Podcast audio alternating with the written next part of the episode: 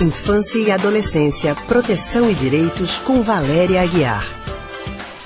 A psicóloga e psicanalista do Centro de Pesquisa em Psicanálise e Linguagem CPPL, Valéria Aguiar, está com a gente ao telefone para falar sobre proteção e direitos para crianças e adolescentes. Valéria, boa tarde para você. Boa tarde, Anne. Boa tarde, ouvintes. Boa tarde, Haldney. Boa tarde, Valéria. Valéria, alguns pais acreditam que oferecer tudo aos filhos é o caminho da felicidade. É, por exemplo, roupas caras, até dinheiro mesmo, uma mesada gorda, aparelhos eletrônicos, viagens. Não há limites para os mimos e presentes, mesmo que isso traga sacrifício familiar financeiro.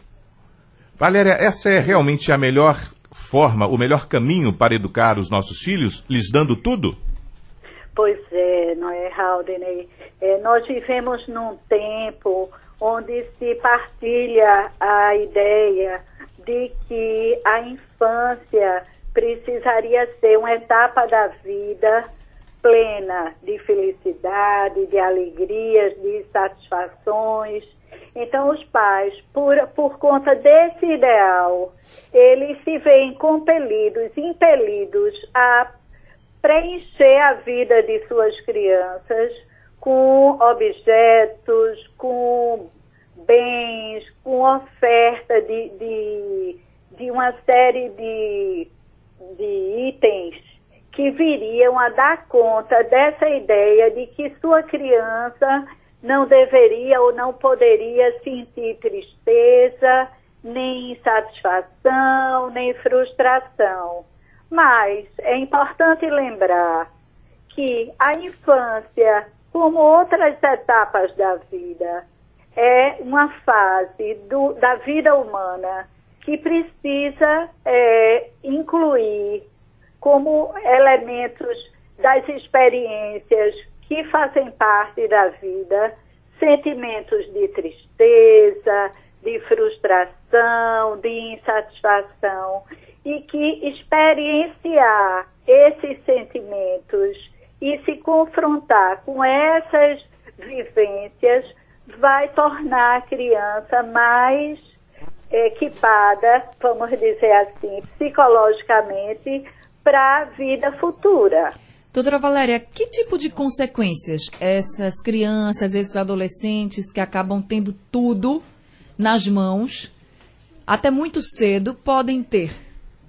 Pois é, não é? A gente tem é, cada vez mais se deparado com essas situações, onde a criança fica então com a ilusão de que ela tem acesso a tudo, que, ou que não pode faltar nada e resulta, Anne, que a gente tem visto crianças é, melancólicas, crianças é, com uma espécie de indiferença, que tem tudo, mas não quer nada.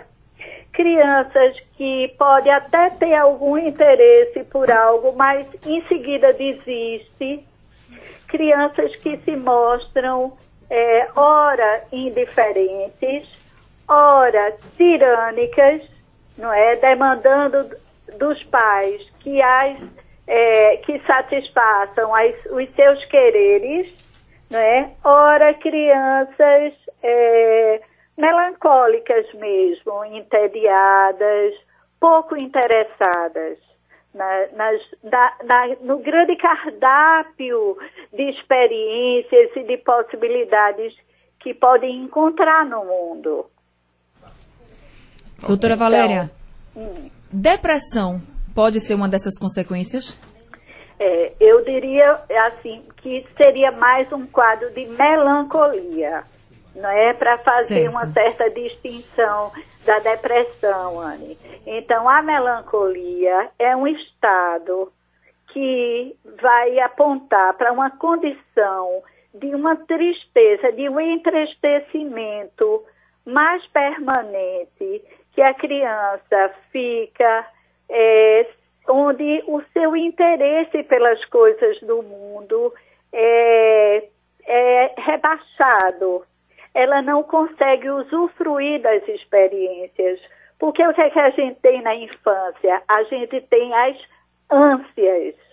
E é, são essas ânsias, são esses quereres que são modelados pela falta, pelo que ainda não tem, pelo que vai ter quando tiver grande como a mamãe, grande como o papai, que permite que ela então brinque, que nesse brincar é um faz de conta, mas que é um faz de conta que vai compondo o universo dela, que só depois pode ser realizado, não é? É isso que faz com que ela vá se tornando uma pessoa desejante.